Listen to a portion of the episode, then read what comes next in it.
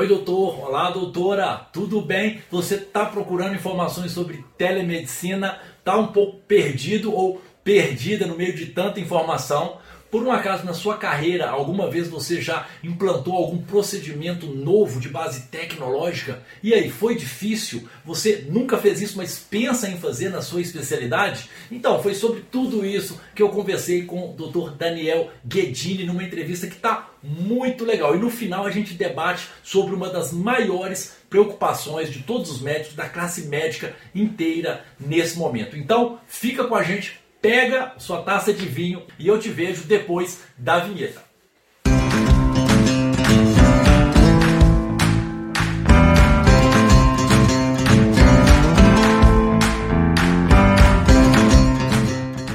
E aí, pessoal, como prometido, estamos aqui com o Dr. Daniel Guedini, né?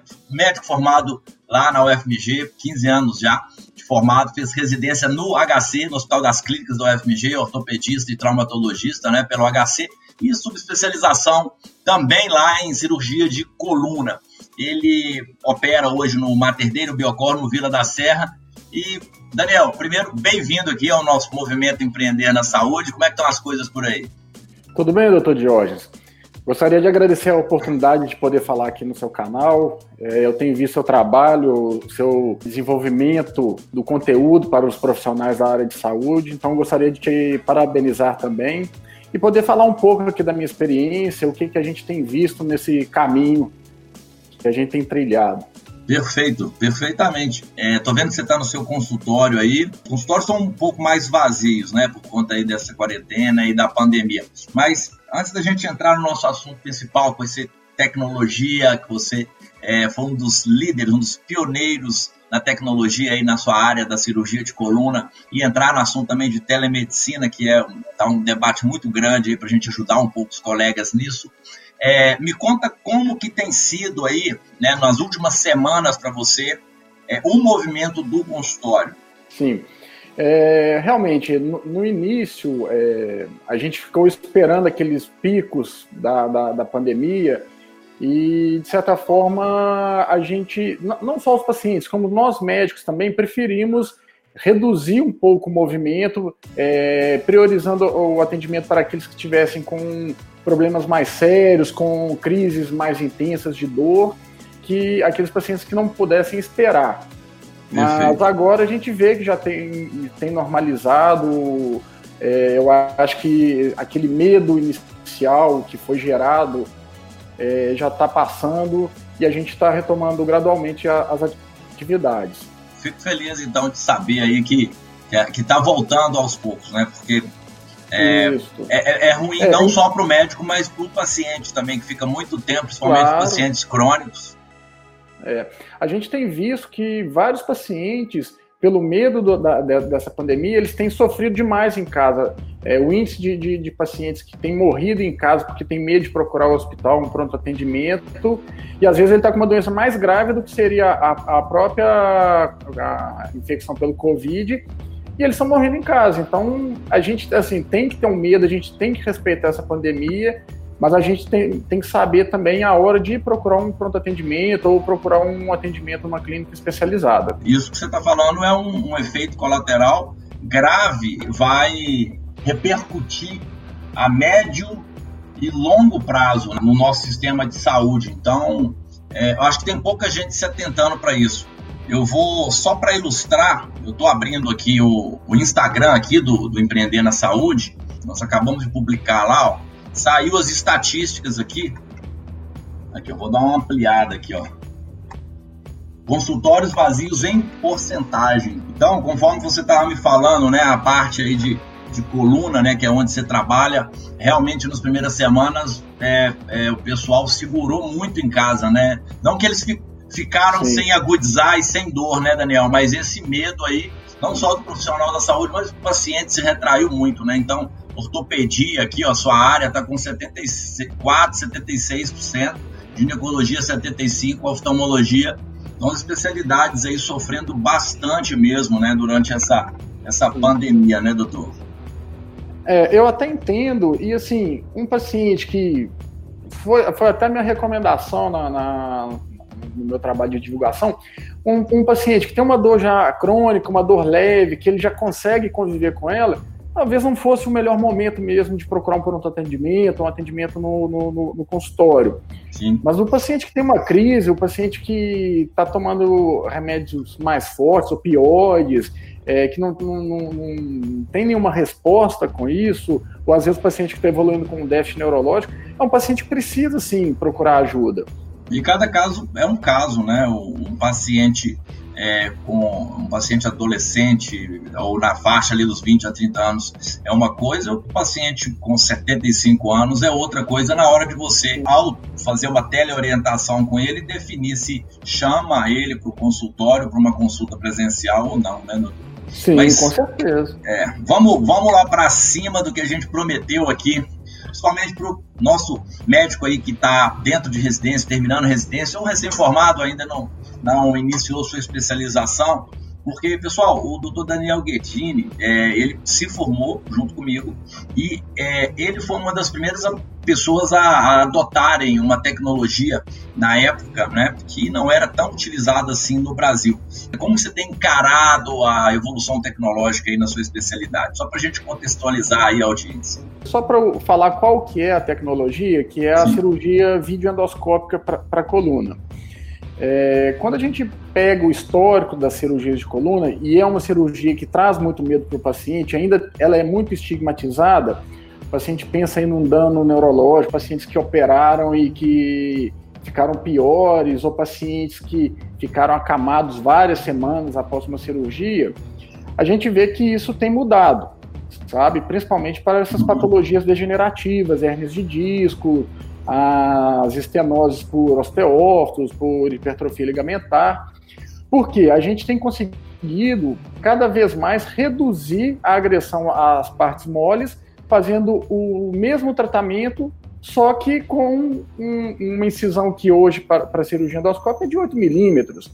Então a gente permite é, fazer, tratar pacientes, é, a gente reabilitar pacientes mais rápidos e permite também a gente abordar pacientes que até então a gente teria medo. Ah, um paciente de 86 anos que tem uma doença crônica que você ficaria mais receoso, por exemplo, de fazer uma abordagem aberta, uma incisão maior, com uma cirurgia que tem uma agressão muito menor, você já consegue já oferecer algum tipo de tratamento para esse, esse paciente. Então a tecnologia ela veio para favorecer os resultados, para a gente melhorar a, a cura do paciente ou a, a, melhorar a qualidade de vida dele, gerando essa reabilitação precoce e menores complicações. E a gente vê que com a, com a cirurgia endoscópica, é, a gente tem conseguido fazer isso. E o paciente hoje faz uma cirurgia endoscópica, ele anda duas horas depois, vai embora de é. 12 a 24 é, horas. É então, um assim, absurdo, a, a evolução, é, a, a, a reabilitação precoce, é, nem dá para usar a palavra precoce, né? É. Em comparação com o que era, é quase que instantâneo. Sim, e, e, assim, é muito interessante você operar o paciente que às vezes está numa crise hiperálgica, ele mal consegue é, andar antes da cirurgia, e você passa duas horas depois no quarto e ele está andando feliz, e assim, qual remédio que você está tomando? Não, nenhum, não precisei de mais remédio nenhum, tá ótimo.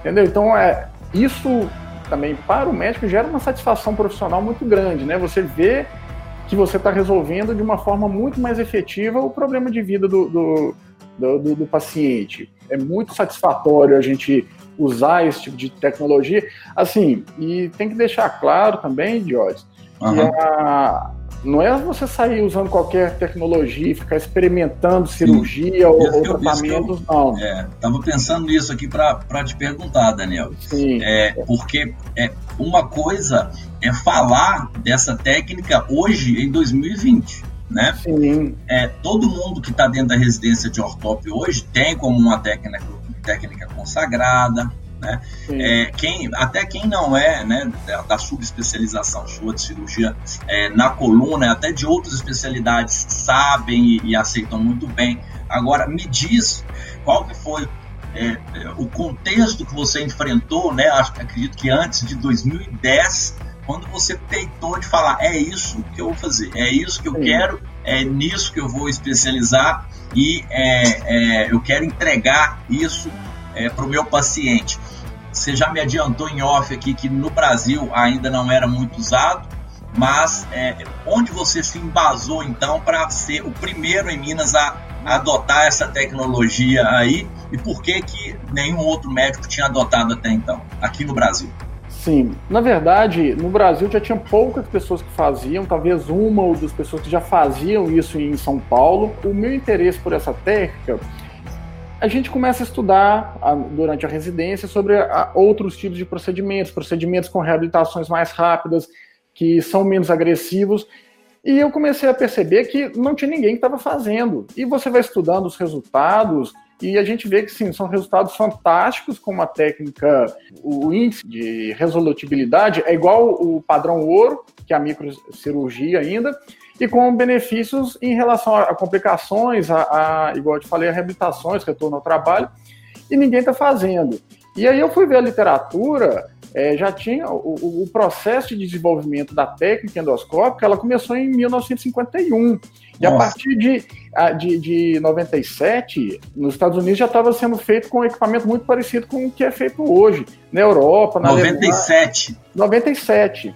Então, assim, é, na verdade, não era uma tecnologia nova que, que, estava assim que estava surgindo. Ou era seja, era mais, era mais de 10 anos depois né, que você entrou ali na, na primeira residência, né, que foi de ortópia, né, de trauma. Então, assim, eu simplesmente busquei uma tecnologia muito assim é, já consagrada e trouxe para os meus pacientes. E assim, obviamente, o desenvolvimento técnico é, ele é um pouco mais complexo. Talvez seja um, dos problemas que dificultou a, a, a introdução a desse método aqui. Porque a curva de aprendizado dessa técnica cirúrgica ela é um pouco mais longa.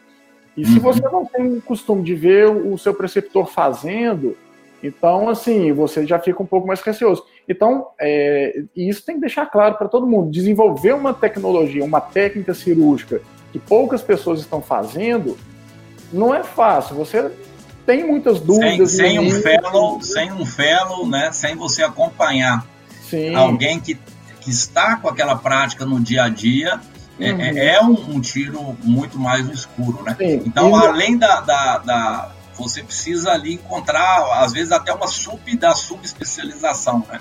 Alguém para você acompanhar, para você. É, porque não é algo que você vai ver na residência comum. Você não vai conseguir se aprofundar isso na residência. Sim, e, e, outra coisa, a gente não pode usar o corpo humano como um laboratório de aprendizagem. A gente Perfeito. tem que começar a fazer a técnica depois que você já tem um treinamento. Então, na minha época, eu tive que fazer vários cursos fora. Na, é, antes, é, um dos maiores centros que tinha aqui na América Latina era em Bogotá, tive que ir para a Alemanha. Você tem que fazer o Cadáver Lab. Então, para você se sentir confiança que você consegue fazer. Obviamente, o índice de complicações no, na, no, no, nos primeiros 20 casos, eles tendem a ser maiores do que depois. Isso já está na uhum. literatura. A curva de aprendizado uhum. é, Assim, tem um artigo que tem fala que, que, o índice de complicação diminui significativamente após o vigésimo caso. Isso Perfeito. é para todo mundo, isso é mundial. Então, claro. a gente tem que estar tá bem preparado para assumir essa responsabilidade também. Então, Daniel, deixa eu só entender. Esses cursos, quando né, você foi primeiro aqui em Minas, ok, tinha Sim. muito pouca gente no Brasil fazendo. Mas é, você é, foi durante a sua subespecialização ou após ela que você foi fazer cursos fora, Bogotá, Alemanha, como você é, Não, citou aí? Na verdade, foi, foi depois. Foi depois. Eu corri depois. atrás depois que eu acabei minha, então, minha residência. Perfeito. Então, é, é, importante ressaltar isso, porque no pain, no gain, né? É impressionante. Eu brinco porque o, o Daniel é professor também de Muay Thai. Né? E, e, e então, acho que você acredita nisso, não só para a área esportiva, mas para tudo na vida. Cara, o cara já fez ortópia e traumatologia, já fez, é, já é cirurgião de, de, já especializou em coluna, né? Não na cirurgia, mas já é, é especializado em, em, coluna. E de repente, é, não satisfeito, né? Quer dizer, já poderia ali montar uma, entrar para uma para uma, uma clínica e, e ficar só naquilo, conforto, né?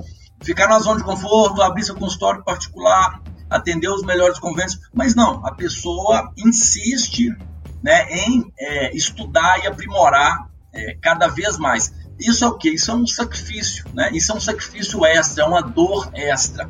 Geralmente quem faz isso né, e segue seu instinto e também as suas pesquisas, né, se baseia, como ele mesmo falou, em 97 já, já era bem desenvolvida lá fora, né? Por que não trazer 12 anos depois aqui, aqui para Minas Gerais? Então, é, para os mineiros aqui, para os nossos colegas, ele estava sendo uma pessoa que né, disruptiva demais, mas em termos mundiais, ele estava num time até atrasado. Mas é, a colheita, né, Daniel, acaba acaba compensando, né, cara? E a colheita é pro resto da vida, quando você se sacrifica a mais, quando você sai mesmo, vou ter que falar outro chavão, né? Sai da caixa, né? Sai um pouquinho dessa zona de conforto que você falou.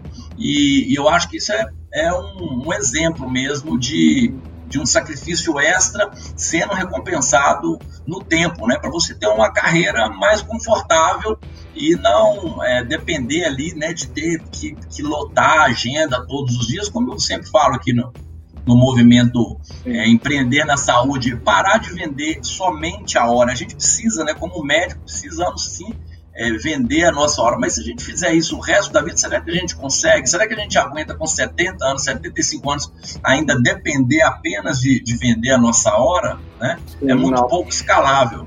Agora, só um, um, assim, uma coisa que tem que ser dita: toda vez que você começa a introduzir uma tecnologia, normalmente é, tem muita gente para te puxar para baixo. Qual cenário você enfrentou? Me conta. Olha, é, vá, assim, imagina um, um cirurgião recém-formado, acabou de, form, de, de fazer a, a, a, residência de coluna, começa a fazer esse tipo de cirurgia, e aí você pega pessoas que já estão no mercado aí há 20 anos que não, não tiveram a. não quiseram fazer isso, porque todo mundo tem acesso às tecnologias. Eles não quiseram desenvolver. Uhum. E aí, quando eles pegam uma pessoa nova fazendo, normalmente a, a, a tendência é de te puxar para baixo, falar que isso não vai dar certo, que você está fazendo coisa errada. É, mas é, é, é, um desconhecimento. Às vezes a pessoa tem uma opinião sem saber o que, que ela está falando, sem estudar isso. Entendeu? Ver o que, que é. Deixa eu ver a cirurgia. Será que ela resolve mesmo? Mas não, a pessoa às vezes prefere falar assim: não, eu não faço, então não, não é bom. Às vezes até um mecanismo de defesa dele mesmo, falar que não é bom para ele não ter que correr atrás, não, não ter que sair da zona de conforto.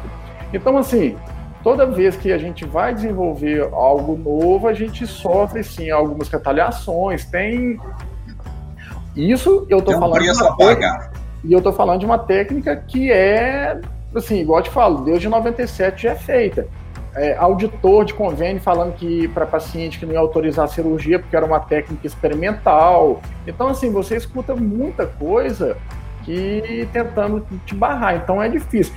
É, assim, a gente só fica um pouco receoso de pessoas aí querendo pegar qualquer coisa, qualquer novidade aí e querer achar que isso é uma. vender um produto que que, que não, não, não, tem muita comprovação. Isso a gente tem que tomar cuidado. As Sem coisas dúvida. que já são mais clássicas, a gente tem que, que aceitar melhor, entendeu? Perfeito. Então é isso. Então, quer dizer, é, quando a pessoa é, opta né, por fazer diferente, geralmente isso isso está muito ligado a, a, aos early adopters, né, as pessoas que adotam a tecnologia é, antes, é, ela enfrenta então esse cenário é, meio meio assim contraditório para usar para usar é, um, termo mais suave, né, Daniel? Mas é, é óbvio que é, se ela não está forçando a barra, como você acabou de falar, é, com pouco tempo ela consegue sim é, se estabelecer porque né, os estudos, né, toda, toda, todos os resultados falam por si.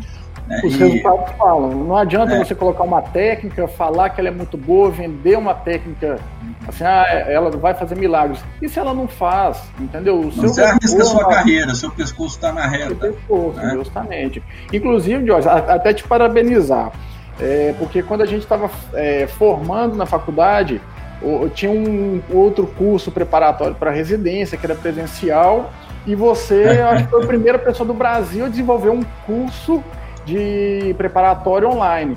E na época eu mesmo, assim, eu te apoiava, achava interessante sua ideia.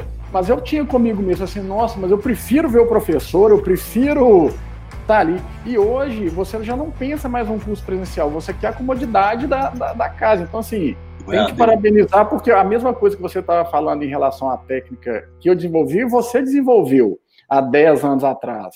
É, então, é deixar meu parabéns aí para você também, cara. Te, te agradeço. Mas é isso, né? O pré-residência, né? O, hoje se chama média aula, mas o pré-residência foi, foi concebido lá atrás e, e é, é muito parecida a história, né? Teve bastante resistência mesmo, mas a gente insiste e o futuro o futuro é, mostra e a gente consegue ajudar as pessoas. Quando você consegue ajudar as pessoas, é, aquilo acaba voltando uma parte, volta para você e é, então esse impacto, né? O impacto vai e volta e de repente você pode se encontrar numa posição é, interessante. Sim. Eu queria mudar de assunto, só, Daniel, te avisar aqui, quando eu ponho a mão aqui, ó, porque eu estou mexendo aqui na tela, eu estou com duas telas, então se eu desviar um pouquinho o olhar aqui, é que eu não estou distraído com meu filho, não, apesar de eu estar em casa aqui. É, não, não apareceu ninguém aí atrás na porta, não. não tem ninguém passando aqui ainda de, de toalha, então tá baby doll mas é porque eu estou olhando aqui para minha segunda tela e, e, né, a gente não não é, tá, tá num ambiente mais informal aqui para esse bate-papo nosso, porque o importante aqui é o conteúdo. Então, quando eu olho é para cá e quando eu mexo aqui, é, é bom a audiência saber também para não ficar, nossa, por que, que ele olha para o lado? Enfim, uhum. mas é, queria falar um pouquinho sobre telemedicina, Daniel, porque uma das coisas que a gente tem é, notado bastante é, em relação à portaria, né, que o Mandetta assinou, né, e agora já já estamos, já estamos em dois ministros após ele, mas o CFM é, autorizou, né, temporariamente, excepcionalmente, né, porque por razões óbvias, né, para a gente preservar nossos pacientes aí é, idosos, né, os médicos que atendem pacientes idosos, se preservarem também um pouco, então, a, a telemedicina está autorizada nesse momento no Brasil. E é, nós até é, convivemos em alguns grupos né, de profissionais é, médicos e a gente vê, fez uma discussão acalorada sem antes o, o médico é, ter lido, por exemplo, a resolução do CFM, né, ter, ter, tido acesso e estudado o que o, o, CRM, as recomendações sobre telemedicina que o CFM publicou lá em 2002, sem nem saber que existe uma declaração chamada Declaração de Tel Aviv, que é um documento adotado pela Associação Mundial sobre é, é, Associação Médica Mundial, que ela recomenda que todas as sociedades médicas adotem em países que a telemedicina seja liberada. Então, sem estudar esses documentos básicos, é, e saber, por meio desses documentos, o que pode o que não pode ser feito, quais são os limites, os colegas médicos já se dispõem a fazer aquele debate muito parecido com o debate político, né? É bem dicotômico, né? O que, que você acha disso e você acha que é possível quebrar isso e como? Tá. É, a primeira coisa assim que eu acho, e na verdade não, não é um achismo meu, é que a gente tem conversado com várias pessoas a telemedicina ela veio para ficar, entendeu? Eu acho que a pandemia foi uma forma de antecipar a, a introdução da, da, telemedicina, que se não me engano seria no início desse ano ou no final do ano passado. E aí a, o CFM bateu de frente e, e segurou mais um pouco. Assim, eu acho que a telemedicina é uma ferramenta que ela é muito útil e ela tem que ser um instrumento de agregar valor para o paciente. É, a gente não pode pensar na telemedicina simplesmente como uma forma de, baratear o, o produto médico, por assim dizer. É, por exemplo, tem pacientes que, no meu caso, eu sou cirurgião de coluna, então que entram em crises de, de uma ciatalgia por uma hernia de disco que desenvolve a crise e o paciente não consegue nem sair de casa. Então, assim, uhum. às vezes você tem que fazer uma consulta domiciliar para esse paciente. Então, assim, se ele tem acesso é, para conversar comigo, para eu fazer pelo menos uma avaliação inicial, talvez fazer uma medicação inicial, para ele conseguir, talvez já, já o exame necessário para ele chegar no meu consultório. Então, assim, a gente consegue é, trazer um benefício para esse paciente. Nesse momento da, da pandemia, é um paciente que ele é mais, é, já é mais idoso, que tem alguma comorbidade, que realmente não deve procurar um pronto atendimento, ou às vezes até mesmo uma clínica, ele fazer uma consulta é, inicial, ou se já é um paciente seu, que é só fazer uma revisão, ele pode fazer por isso, sim. Então, acho que uhum. ajuda muito nesse sentido. Mas o, o medo que a gente vê, que acho que é o, o maior medo de todos os médicos, é a exploração dos grandes planos de saúde do nosso trabalho. É igual foi liberado agora a, telemedicina e os planos já lançaram que pagaria 50% do valor da consulta. É um Como se a sua consulta é, pela, pela internet tivesse metade da responsabilidade. Então, assim, talvez ela tenha até mais responsabilidade, porque às vezes a gente não consegue ter esse feeling do paciente, a gente não consegue é, colher alguns detalhes que são fundamentais. Então, por exemplo, você consulta comigo e eu te passo um remédio e você tem algum efeito é, colateral, alguma complicação grave. A minha responsabilidade é a mesma. Então, por que, que ele quer me pagar 50%? O código de então, ética médica não foi anulado para telemedicina. Não foi, não foi. Você tem que. É, tá, é, o meu tempo de, de, teleconsulta ele é até maior do que o tempo da, da, da, consulta normal, porque tem vários imprevistos que podem ocorrer durante a, a nossa comunicação. Então, uhum. eu acho que primeiro é, se, tem que regulamentar bem essa, essa teleconsulta, como é que vai ser, o valor, para não criar essa exploração. Porque, assim, uma, é, nós mineiros somos muito conservadores, no sentido, assim, positivo da palavra. Sim. E o mercado aqui é que vai ditar se realmente a telemedicina vai, vai funcionar. É, eu acredito que é, possa demorar um pouco para ela pegar assim, de forma mais é, firme, mas eu acho que é um, como eu disse, um caminho sem volta. Sim. Mas, o, o, por exemplo, o, o, plano de saúde simplesmente criar, vender um produto que só tem direito à teleconsulta. Não, isso está errado. É, é, é, esse que é o medo, entendeu? Então, Mas assim, é um tiro no pé se fizerem isso. Daniel, deixa eu só te interromper, porque é o seguinte, cara. É, você é um cara antenado para danar e, e é, você colocou, tem duas ideias aí que eu queria separar para a gente explorar um pouquinho mais, para ver se a gente é, leva um pouquinho mais de, de clareza aí para nossa audiência aí e para o médico às vezes também ter mais bases aí para pensar nas tomadas de decisão também. É, primeira primeira parte que você estava falando é, que a gente, né, que foi até a introdução da minha pergunta é que é, o pessoal ainda não, não, não se prontificou a estudar os materiais, as portarias, a ler direitinho, para saber exatamente o que pode, o que não pode, né? É, é, por exemplo, já adiantando aqui, tá no spoiler que né, a maioria sabe, mas tem alguns que parecem não saber.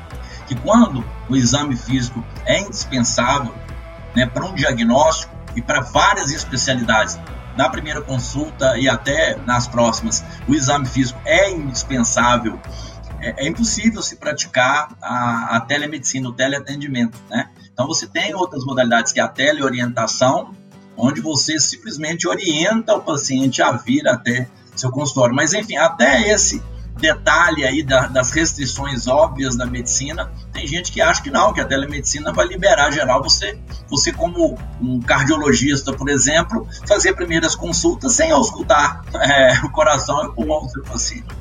Isso é um absurdo e, e, é totalmente proibido, mas as pessoas acham não, que a telemedicina vai ser uma, uma terra sem lei, as pessoas vão poder fazer isso.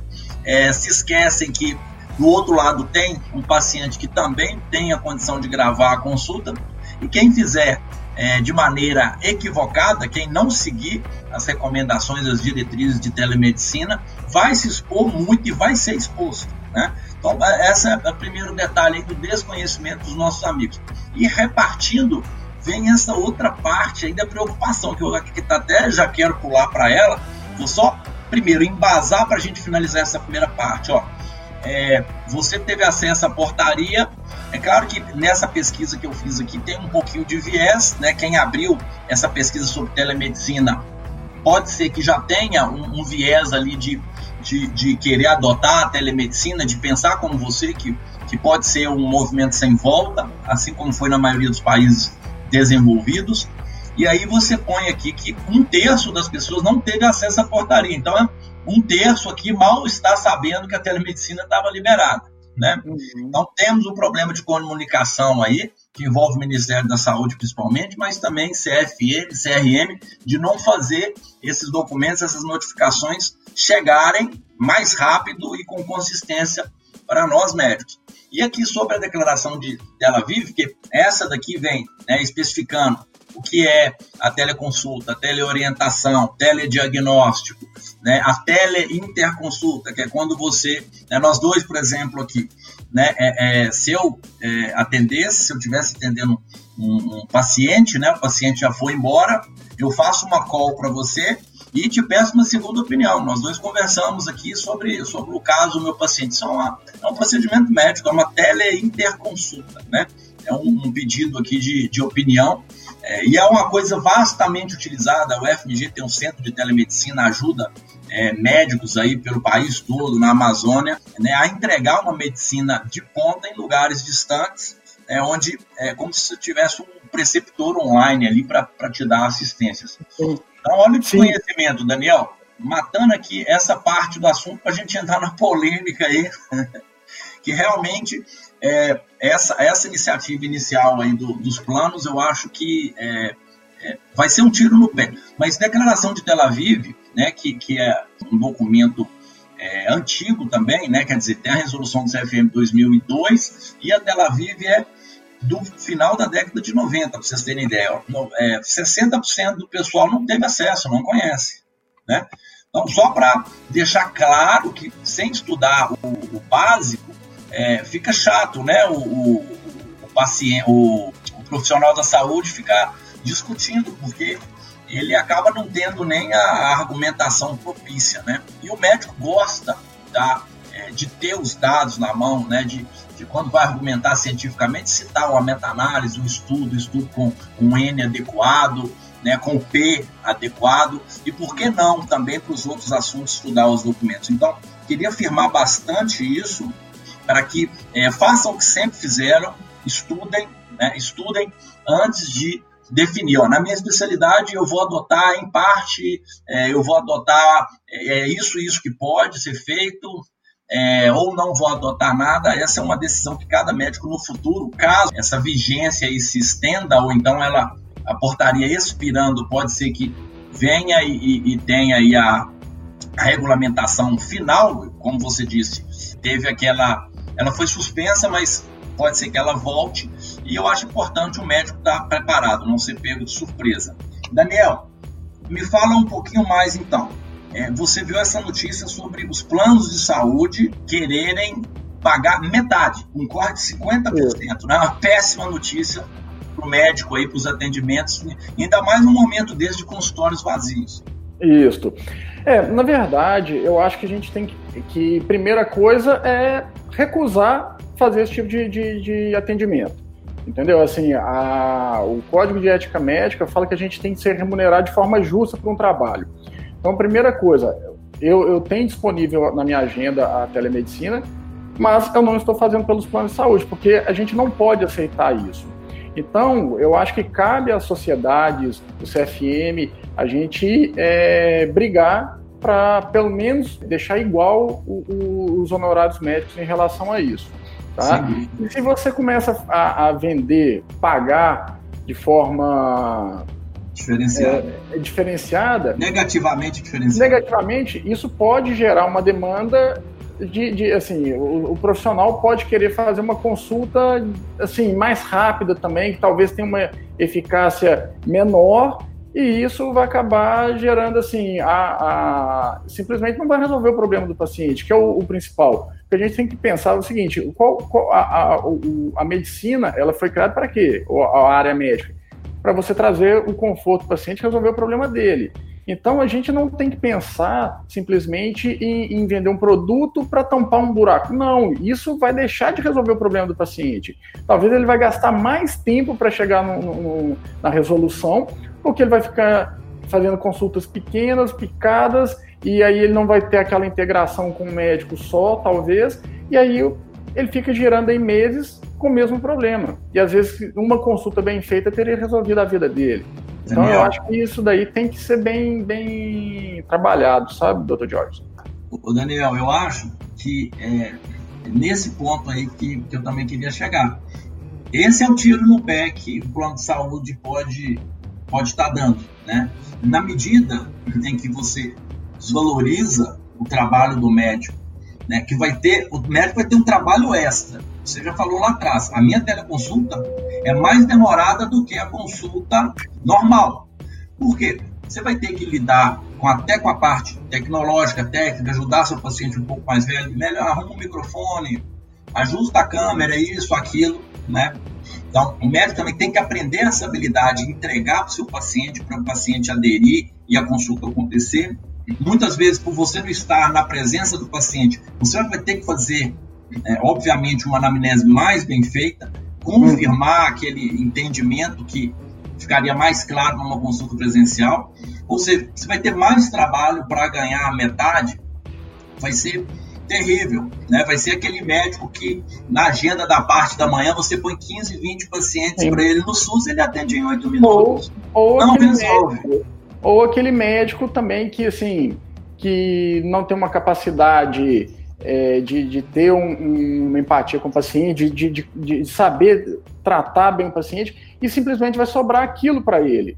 Então, talvez um médico de, de, menos preparado que vai, vai aceitar, vai submeter a esse tipo de serviço. E a Sim. gente tem que pensar assim, deixar Ele claro. Ser filtrado. Esse médico vai acabar sendo filtrado pelo sistema. Sim.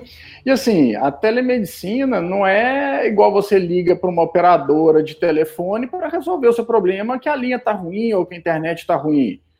Tem, Sim. assim, a gente tem que, não é um, simplesmente um protocolozinho que você vai seguindo, ah, desliga o aparelho, se não ligou, entra em contato.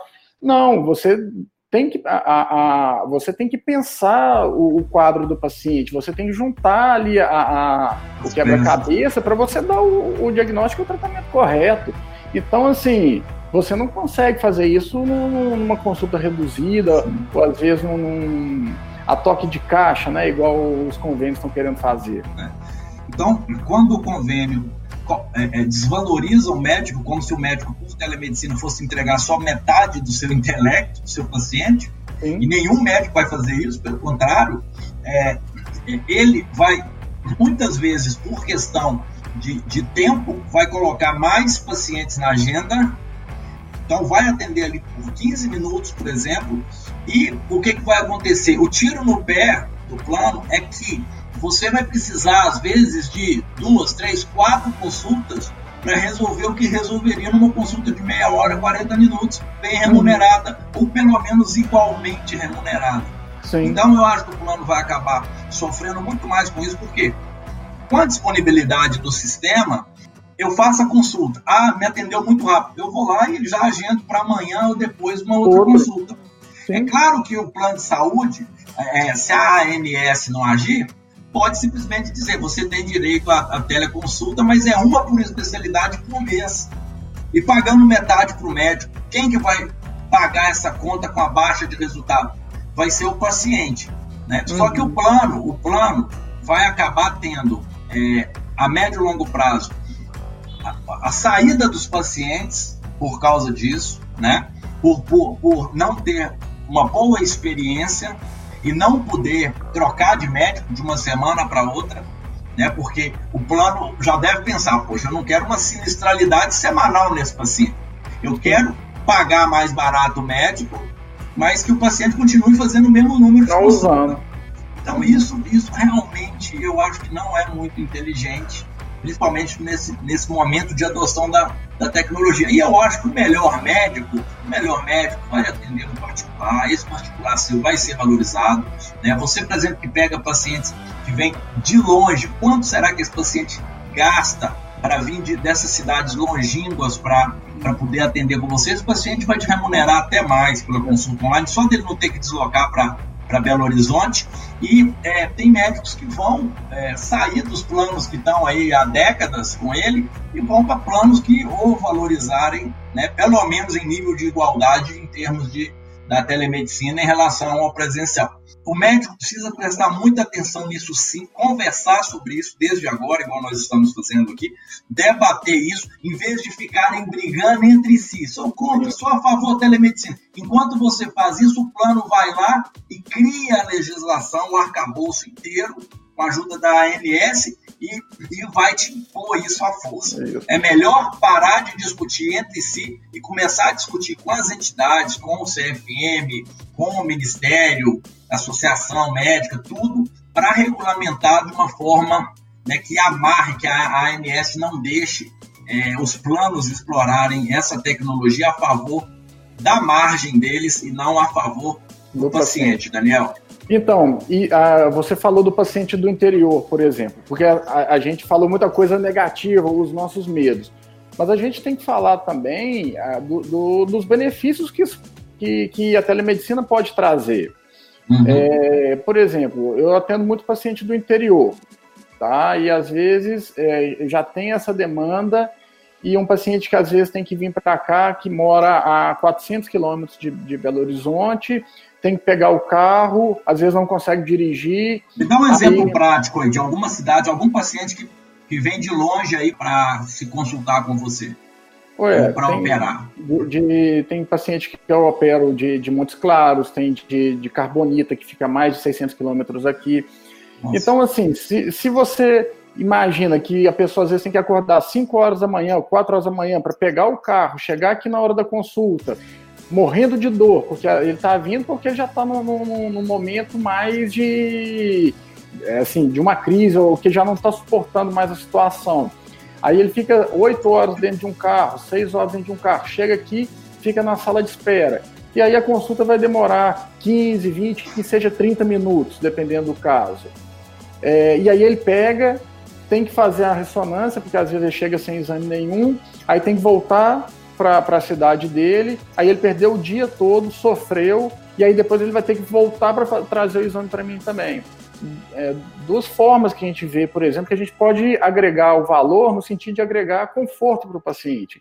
Então, se é um paciente que consegue ter um acesso é, lá da cidade dele comigo, que seja numa avaliação inicial, e tem formas a gente fazer um exame físico é, online não substitui, quer deixar claro que não substitui o exame físico presencial, mas tem algumas é, algumas técnicas específicas de algumas especialidades. Sim, por exemplo, um paciente que tem uma radiclopatia na raiz de S1 por uma hernia L5S1. Ele pode ter uma fraqueza, é, uma dificuldade de ficar na ponta do pé. Então, no exame físico, a gente é, tem que pedir para o paciente andar, andar na ponta do pé, dos calcanhares, para a gente tentar detectar se ele já tem alguma alteração, ou ele consegue te mostrar onde que é a dor. Então você já consegue mais ou menos imaginar o que, que ele pode ter e você já pediu um exame para ele já vir com a ressonância para cá. Então, assim, eu não abri mão de examiná-lo. Eu fiz o exame inicial, eu consegui detectar mais ou menos se tem alguma coisa que ele tem que vir hoje para Belo Horizonte, ou se ele pode fazer o exame e vir aqui daqui três dias, daqui uma semana já passar uma medicação para ele, para ele ficar mais confortável e, e fazer esse trajeto é, com menos sofrimento. E aqui a gente vai conversar e aqui a gente vai, vai determinar o que, que vai ser feito para ele.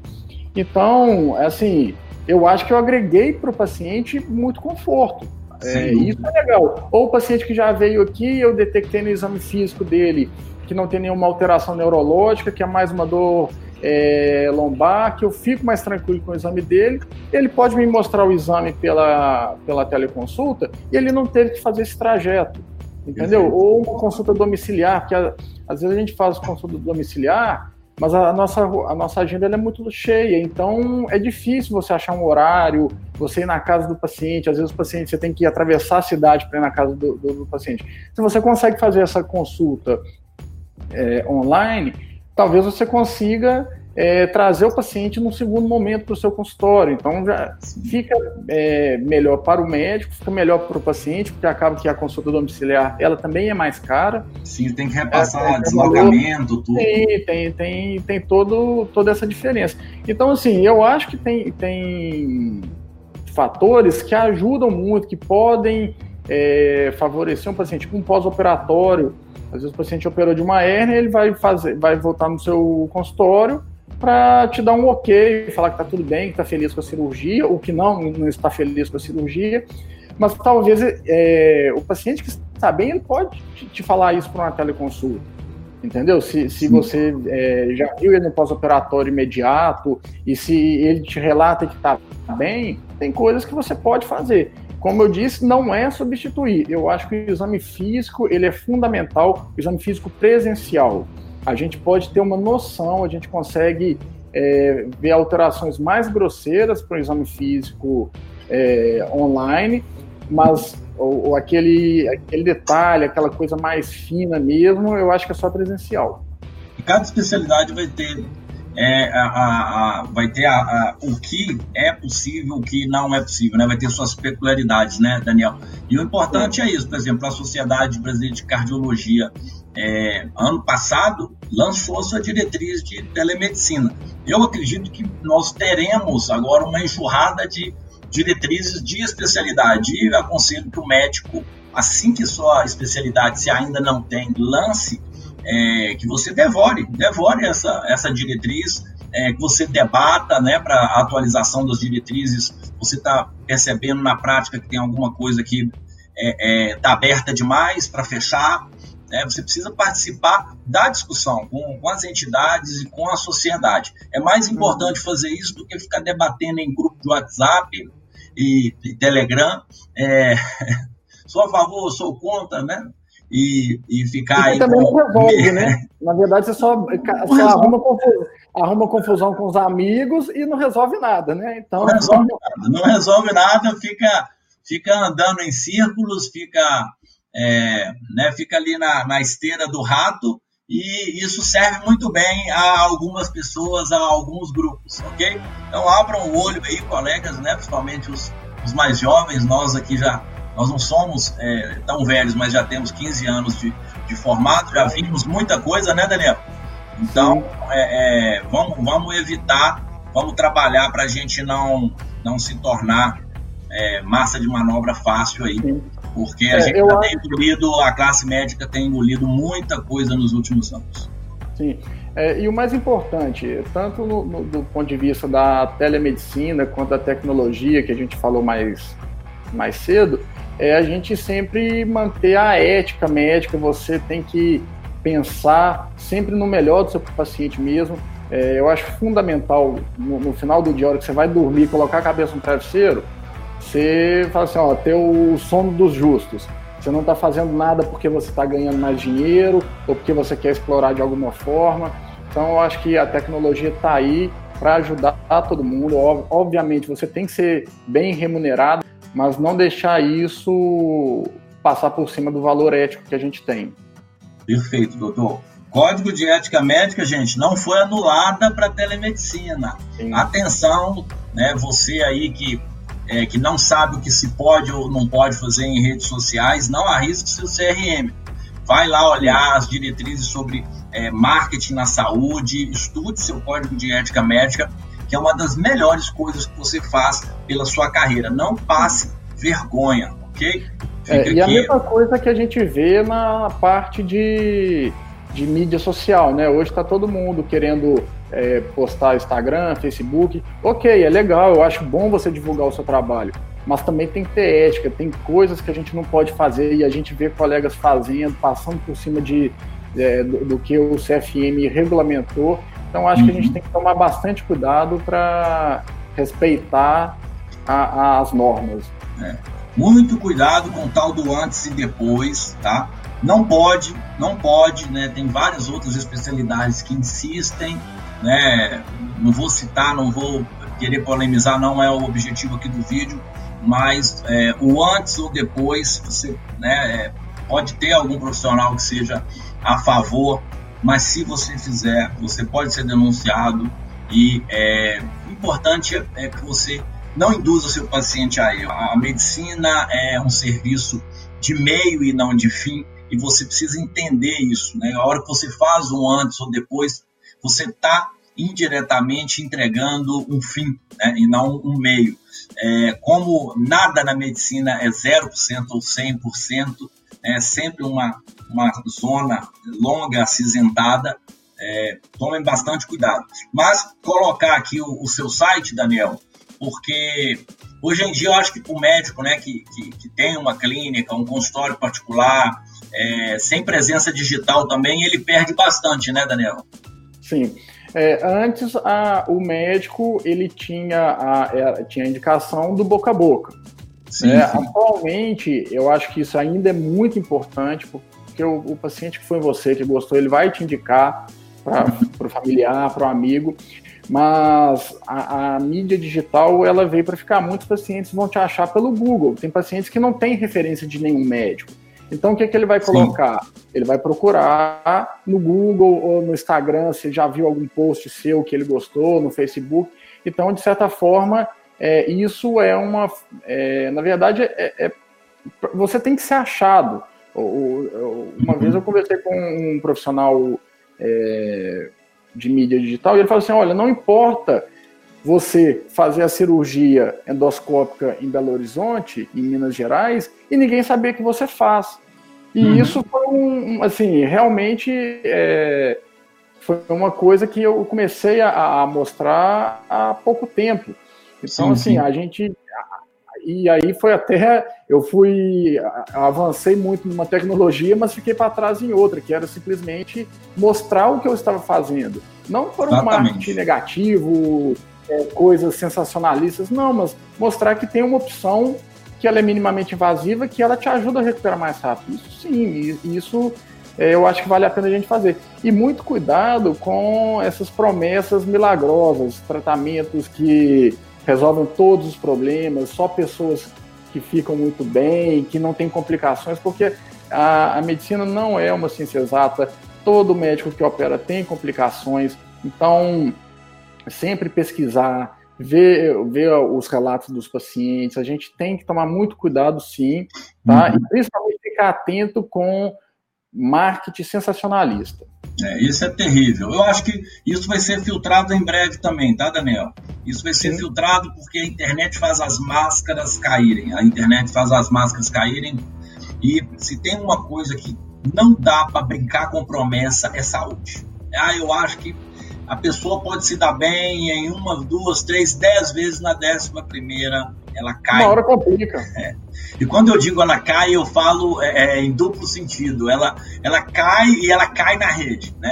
Acaba aparecendo algum vídeo, alguma denúncia anônima ou não anônima, alguém que vai se dispor a aparecer para deixar com que absurdos não aconteçam. Né? Vale até um disclaimer rápido é óbvio que a gente não, não mostrou aqui né, nada que, que, que fosse é, contrário a, a, ao que a gente está falando, mas é, é um vídeo aqui pra, de médicos para médicos, mas pacientes que, porventura, pessoas que estejam assistindo, é óbvio que isso aqui não é, de, é indicação de qualquer tratamento, nós nem aprofundamos nas, né, nas questões da, das patologias aí, né, que são é, tratadas, né, por, por uma ou outra técnica dentro da ortopedia, mas nós estamos aqui só exemplificando sobre como que às vezes a tomada de decisão da adoção da tecnologia pode ser positiva. O caso aí do, do Dr. Daniel Guedini é um exemplo disso, o primeiro médico mineiro a adotar uma tecnologia que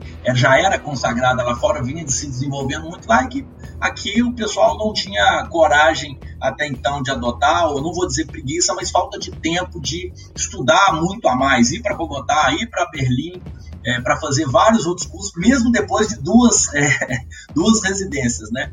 É, de se especializar e subespecializar. Então, o que a gente está fazendo aqui é basicamente é, estimulando o colega médico que estude, né? não é brincadeira. É, medicina, se você quer é, ser um, um, profissional que entrega a medicina de ponta, você não vai parar de estudar nunca e pode ter certeza que tem retorno, você é, vai viver uma vida muito boa, é, salvando, curando e controlando vários pacientes, milhares de pacientes serão muito gratos a você e não tenha preconceito. A mensagem final que eu queria deixar, Daniel, eu queria que você desse uma mensagem final também, é não ter preconceito. E é, aproveito aqui para convidar rapidamente o nosso é, recém-nascido aqui, esse canal do Movimento Empreender na Saúde, né, que temos esse lema né, de, da pessoa ir além dos atendimentos. O médico consegue impactar além dos atendimentos, tem muita capacidade para isso. Né?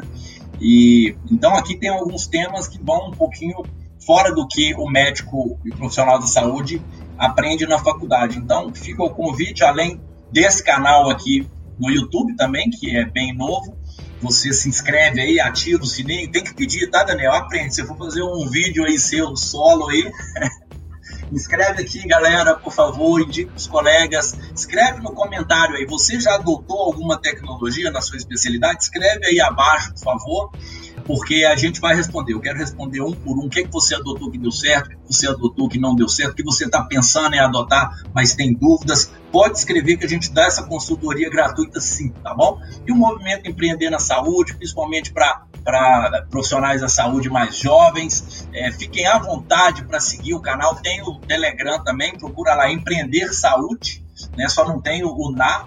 Então, Daniel, queria que você é, falasse aí o, é, suas considerações finais aí, por favor, deixasse sua, sua, rede social ou suas redes sociais aí, os colegas médicos porventura queiram é, te seguir e, e, e, ver aí, né, alguns, alguns exemplos de como você tem, tem conduzido aí sua presença digital.